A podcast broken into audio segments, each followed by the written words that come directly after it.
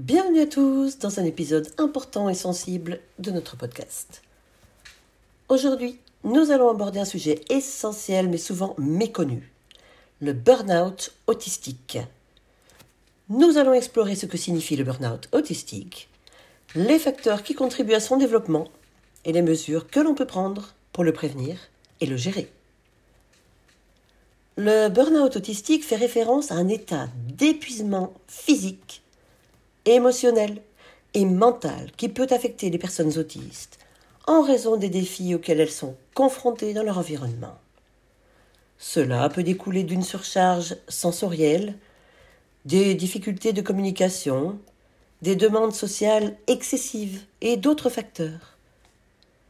Plusieurs facteurs peuvent contribuer au burn-out autistique, les sensibilités sensorielles accrues, les interactions sociales exigeantes, la nécessité de masquer ses particularités et les pressions liées aux attentes sociales sont autant d'éléments qui peuvent accroître le stress et l'épuisement. Les signes de burn-out autistique peuvent varier d'une personne à l'autre, mais ils incluent souvent une fatigue chronique, une irritabilité accrue, une perte d'intérêt pour les activités, des difficultés de concentration et des problèmes de santé mentale tels que l'anxiété et la dépression. La prévention du burn-out autistique repose sur la reconnaissance de ses limites et le développement de stratégies d'adaptation. Cela peut inclure la création d'un environnement sensoriellement adapté, la mise en place de routines et la communication de ses besoins à son entourage. Si le burn-out se manifeste, il est important de prendre des mesures pour le gérer.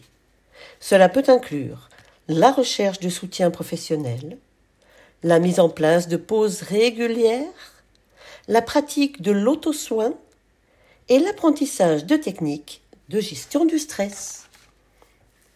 La sensibilisation au burn-out autistique est cruciale pour créer un environnement compréhensif.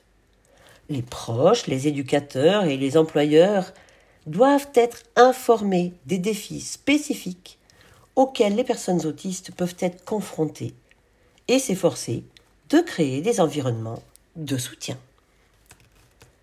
Valoriser l'autonomie et permettre aux personnes autistes de prendre des décisions concernant leur environnement et leur rythme de vie peut contribuer à réduire les risques de burn-out. Le respect de leurs besoins et de leurs limites est essentiel. Merci d'avoir rejoint cet épisode qui a exploré le burn-out autistique, qu'on prend souvent pour une dépression toute simple, entre guillemets, c'est un sujet important, mais souvent sous-estimé. En éduquant, en sensibilisant et en créant des environnements de soutien adaptés, nous pouvons contribuer à prévenir et à gérer le burn-out et permettre ainsi aux personnes autistes de vivre une vie plus épanouissante et équilibrée.